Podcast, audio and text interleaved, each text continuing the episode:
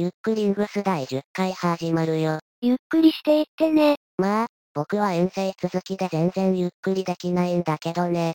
どうして二つも遠征することにしたの？最後かも、しれないだろ。先に結論を言ってしまうと、ヤマムは来年の全日本に出られる可能性が大量に上位に危険が発生しない限りは、なくなった。東京五輪終了後、現役引退するのは確実。それゆえもう出られる6種目をやることが前提の大会が国体しかない。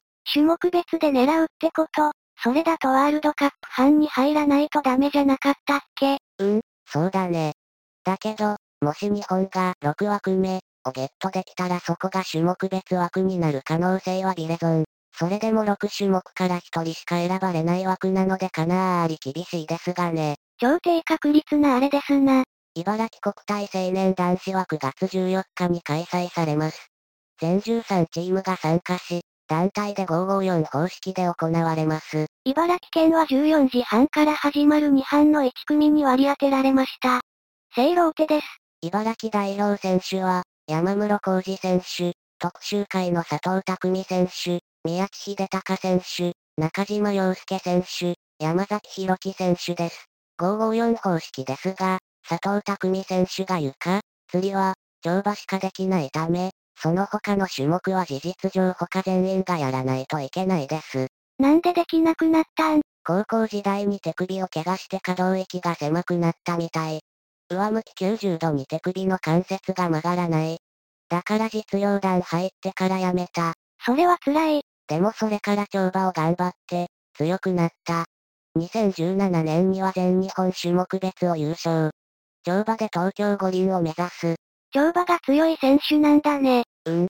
全日本シニアでは残念ながら転倒してしまったけど、国体では良い演技を見せてくれるといいですね。ヤマムが日体大4年だった頃に全日本団体を優勝しましたが、その時のメンバーの一人が1年後輩の佐藤匠選手でした。9年ぶりに団体で一緒に戦うことになるのね。うん。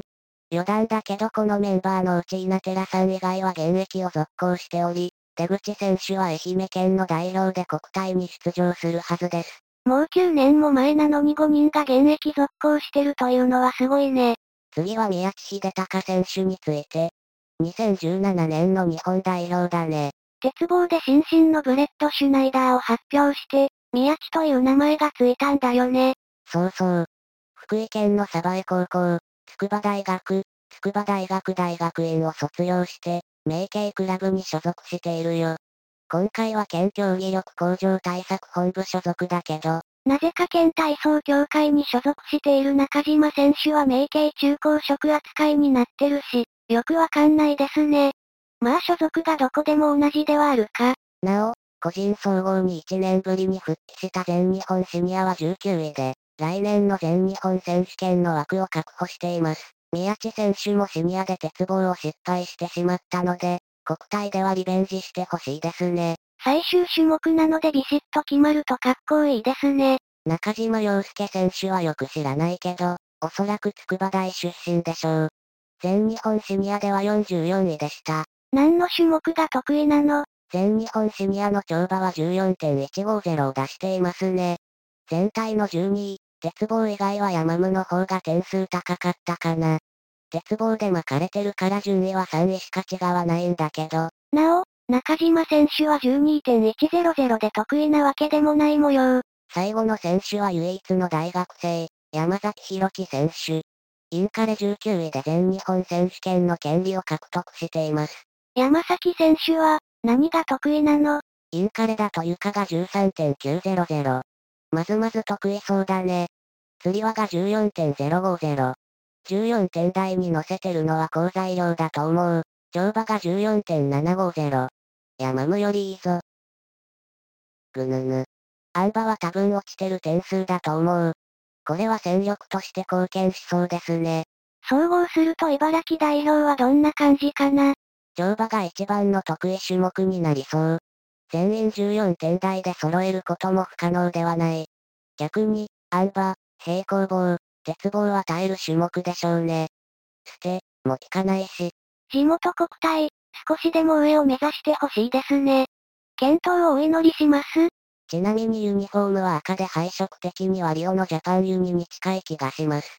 茨城体操協会のユニがそのまま国体のユニになればだけど。1回しか使わないことを考えると多分レンタルだろうから、ヤマムに合うサイズがなくてピチピチになっている場面も見られるかもしれませんね。わら。シニア解雇も少しやっておこうと思います。ウプ主は遠征段階でグダグダだったゆえ疲れてしまい、山ムと内村選手以外をほとんど見られていませんがあらかじめご了承ください。山ム見ている人も少ないんじゃないかな。貴重だと思う。遠征段階でグダグダってどんな感じよ。遅刻とか。それもある。寝過ごして家を出る時間の10分前に目が覚めた。危うく行けなくなるところだった。それはまだ間に合ったからいい。しかし第一の秘宝がここで。神戸新聞より。29日午後4時頃。JR 神戸線兵庫駅構内で上り新快速電車が人を跳ねた。同線芦屋西明石間で上下線の運転を一時見合わせたが午後4時55分頃に運転を再開した。ここでダイヤがグダグダになったがそれはまだマシだった。問題はこの後、大阪駅を発車した列車が急停車した。線路内立ち入りとアナウンスされた。結果、5分くらいその場に留まった後、新大阪で運転打ち切りになる羽目に、列車が完全に動かないのに降りる予定のない新大阪に放置されることに。マジか、連鎖しすぎやろ。そこでウプ主は考えた。このまま運転再開を待ったら福井の終電には確実に間に合わない。地域が違う福井県で待ってくれる可能性は低いと思ったからだ。前回の茨城遠征で3枚使っているので残りの18切符は2枚しかない。だから途中までついて次の日に福井に入ることもできない。積んでるやん。最終手段、新大阪から京都まで新幹線でワープを使うことにした。一駅分なので特急料金が比較的安く設定されている。乗車券込みで1420円だった。着いた京都でも列車が遅延していて着くかどうかハラハラしていた。前原まで乗ればよかったが高いからケチった。あそこら辺は前原から姫路あたりまで一つの列車が走るので、遅延したら影響が大きくなるんでしょうね。普段乗る分には便利でいいんだけど、緊急時はね。今度は時事通信から。29日午後6時45分頃、JR 京都線高槻駅で、中学2年の男子生徒13が安発網干行きの快速列車8両編成に接触した。生徒は頭蓋骨の骨を折る重傷、府警高槻署は自殺を図った可能性があるとみて調べている。当初によると、高さ約130センチのホームドアが設置されていたが防犯カメラに生徒が乗り越え線路に飛び降りる姿が映っていたという。助かったのは本当に良かったけど、中学生がこういった手段を選ばざるを得ない社会が悲しすぎる。なんとかならないのか、涙。本当にそうだよね。何が原因かはわからないけど、子供たちが健やかに育っていける社会であってほしいと思います。実は、帰りに別の人身事故に巻き込まれた感染した方がいらっしゃるようで、毎日のようにそういうことが起こるのもすごく辛い。人間に無理をさせすぎる世の中だとつくづく思うのよね。でも、なんとか滑り込みで福井につけたので、新幹線に乗った判断は正解だったと思う。疲れたけど。本題に戻ろうか。すでに前売りが売り切れて、当日券にかけてたけどなんとか入れたんだよね。うん。拍子抜けするほどに当日券の列には誰も並んでいなかったしすぐ買えた。なんとか入れたけど会場は混雑していたし、2班の番になると立ち見が大量に出たよ。17年の四日市や18年の北九州と違って、2階席がなくて、会場のキャパが小さそうだったから仕方ないね。前日のごたごたのせいで、前日の晩からろくに食事をしていなかったので、1班の前半分くらいは食事時間に当てました。なので見てない。腹が減っては戦はできないので仕方がないね。佐藤匠選手の跳馬と亀山選手の安馬は見ました。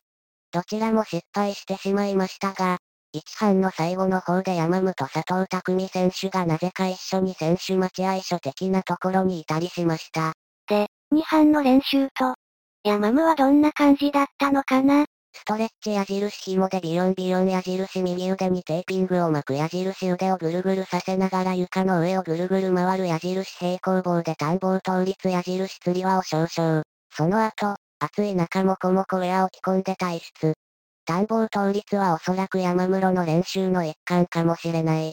結構練習してるね。てかソロ観戦だとメモつけるのがはかどってるね。わら。戻ってくる矢印平行棒矢印内村選手の近くに座る矢印足にテーピング巻き巻きして床を少し矢印水を飲んで体育座り矢印跳馬矢印ポールの上に台の字からの三角座り。矢印鉄棒でコールマン矢印釣りは矢印を着替え、採点番邪魔。跳馬は良さそうだったけど鉄棒がちょっと心配だったかな。あながち間違ってはないね。試合が始まった。1種目目のアンバは通し抜いて幸先いいなと思った。でも得点は13.000。点数が出ないとこの時点で覚悟した。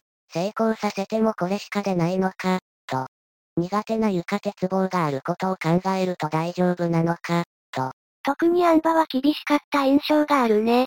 2種目目の釣りは、久しぶりに着前剣が見られたのは良かったです。少しぐらついていたようにも見えるけど着ピタ。意外と点が出て13.600。前年のシニア前にやっちゃって危険原因になった右腕のせいで難度を大幅に落とさざるを得なかったとかなんとか。諸説あるけど、あの腕の怪我のせいで、釣り輪のスペシャリスト、としては終わってしまった可能性がかなり高いとか。残念だけど、偶然にも内村選手と D が同じ5.3だったけど、得点は山ムが0.15上回っています。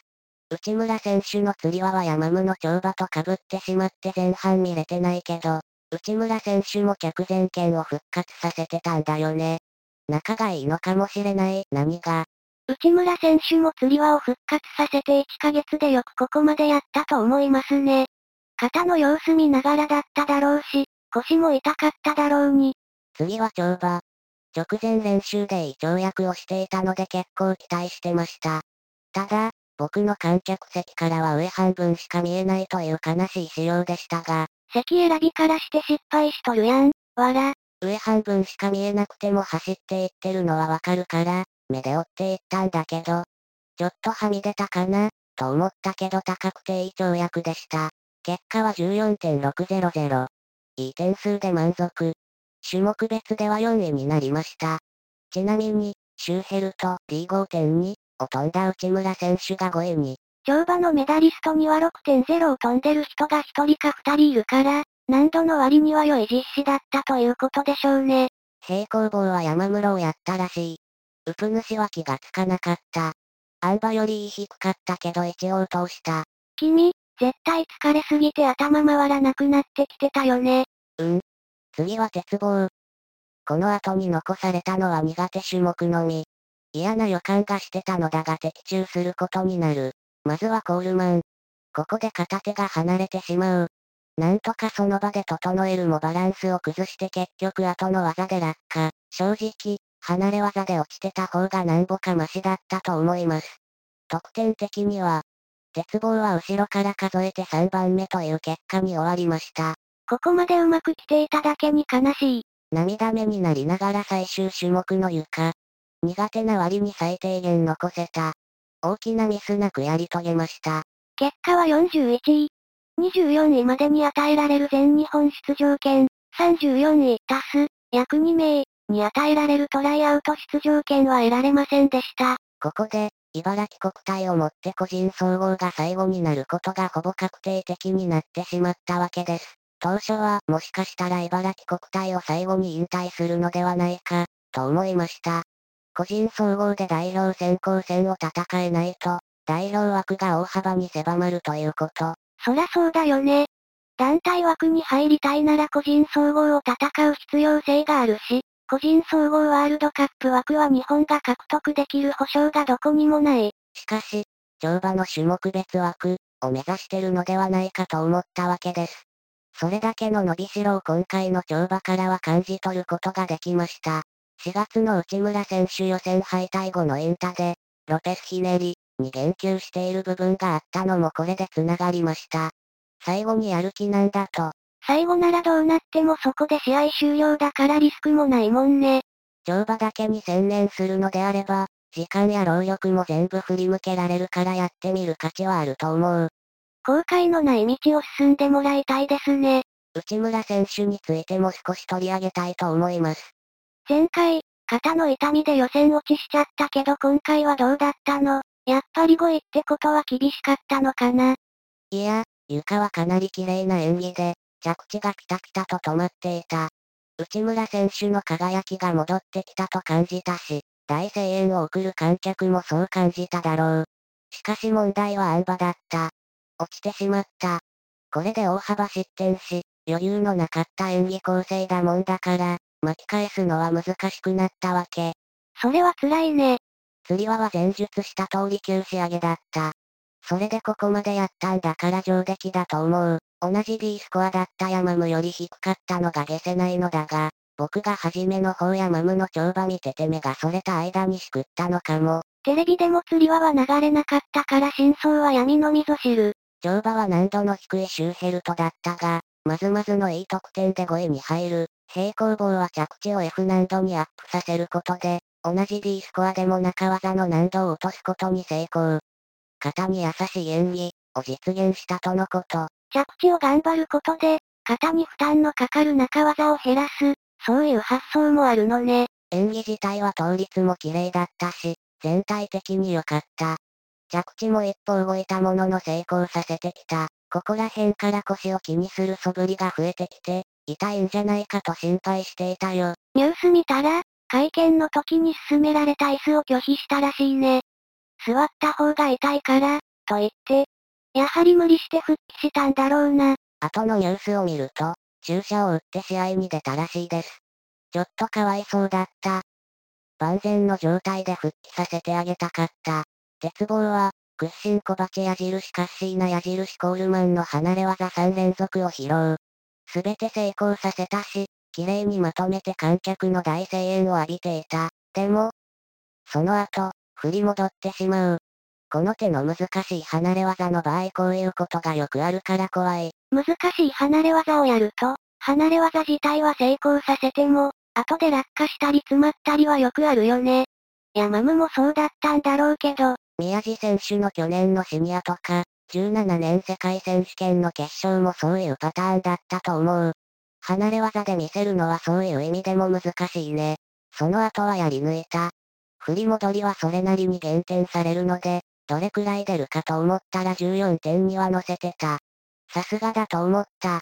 それで、観戦した感想は、内村選手は、得点的には確かに平凡だったかもしれないけど、以前の美しさ、輝きは取り戻していた。あとはどれだけ安定させるか、難度を上げること、故障しないこと、失敗しないこと、この3つさえできれば五輪は見えてくるでしょう。今回はやはりぶっつけ感があった上に腰を痛めてしまったので、それが痛かったですね。それでも可能性の片鱗は感じられました。得点が85点に届かなかったことでスーパーファイナルに選ばれなかったことの感想は、前年の NHK 杯優勝者なんだから何らかの救済があってもいいとは思った。春に故障することのペナルティが大きすぎる。NHK 杯で強化選手になってから故障した場合、シニアに出られなくても翌年の全日本は出られるし、ファイナルにも出られる。故障することでの損害は最小限に抑えられるのね。一方、春に故障してしまうと、NHK 杯は棒に振りました。ファイナルの権利もない。シニアも今年は8月だから、復帰するにはあまり時間がない。そこで、ナショナル枠よりもおそらく高いだろう85点というハードルを故障明けに課される。そして落選する。そういうこと。内村選手は自力で翌年の全日本枠は獲得したけどね。シニアに間に合わなかった人は前年代表など以外は翌年は種目別枠からだね。という風に、春の故障は、権利が取れないという理由で、場合によっては翌年にも響いてくるんですね。ただし、内村選手がワールドカップ枠ではなく、全日本から代表を狙うのは現状を考えればベターではあると思っている。なんで、ファイナルから出場できるワールドカップは12カ国で4大会を争い、順位ごとにポイントがつく。日本のポイントが3位に入れば五輪個人枠を1つもらえる。それを個人総合上位者にとってこさせるために、日本のポイントが3位以内に入った場合、日本の中で一番ポイントを稼いだ選手が代表に内定、とした。その個人総合ワールドカップの代表、おそらく複数名、を決めるための大会が、個人総合ファイナルである。ここでポイントなのは、ワールドカップ代表に選ばれても、日本が3位以内に入る必要があり、入れても日本人の中で1位でないとダメということ。そうでないと無駄足になっちゃうってことうん、そこが問題。そのリスクがあるから、代表枠をもらえる可能性があるというご褒美をつけていると言っていい。そうでないと行きたがる人も少ないだろうし、内村選手の場合、もしダメだった時に全日本に余力を残せない可能性も高い。当然、海外の器具での試合になるので、故障のリスクも上がる。それを考えると、ここでリスクを取るよりは、全日本で残り3枠を確実に狙った方が可能性が高いと思った。確かにね。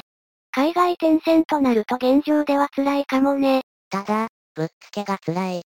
試合間の問題もあるし、アンバの問題も実戦で解決できないまま4月の試合を迎えることになる。五輪選考に関係ない何かの試合を挟むべきかもしれないね。もちろん調子にもよるんだろうけど。今回の代表選考は本当に複雑回帰だね。シニアの表彰式は、後ろの方に内村選手と山ムが並んでいて、笑顔で何かを話していたよ。何を喋っていたんだろう。今月の超過。内村選手が興味を示さなそう。腰によく効く治療法。満面の笑みで話すには微妙すぎる。ヤマムのインスタによるといつもあんな感じとのことわらわら。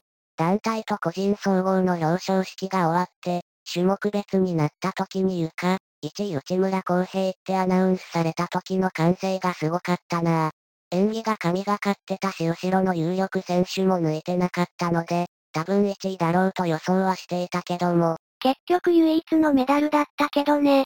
僕はここでふと、ヤマムがいるってことは、って思った。ヤマムは個人枠で、団体枠の人か入賞した人しかいなさそうな感じだったので。可能性があるならあれしかないよね。乗馬、4位、山室、浩二。と名前が呼ばれた時、観客からの拍手が大きかったなフライングした上にオーバーリアクションで拍手をしていたおさんを見かけたらそれはウプ主です。間違いない。フライングとは？山。あたりでもう盛大に拍手していた。他の人より5秒くらい早かった。平常運転すぎる。その後、ヤマムは帳場の賞状をもらってそれを嬉しそうにひらひらさせながら持ち歩いていたな女子と記念撮影したりね。それも平常運転ですな。症状をひらひらさせてるのを見たとき、僕は少しほっこりした。よかったねって思った。今回は史上最長の動画になってしまいましたが、この辺で終了したいと思います。長い動画を最後までご視聴いただきありがとうございました。国体はライストがあるみたいなので、現場に行くことができない方はそちらでお楽しみいただくのがいいかなと思います。それでは皆様良い体操ライフをお過ごしください。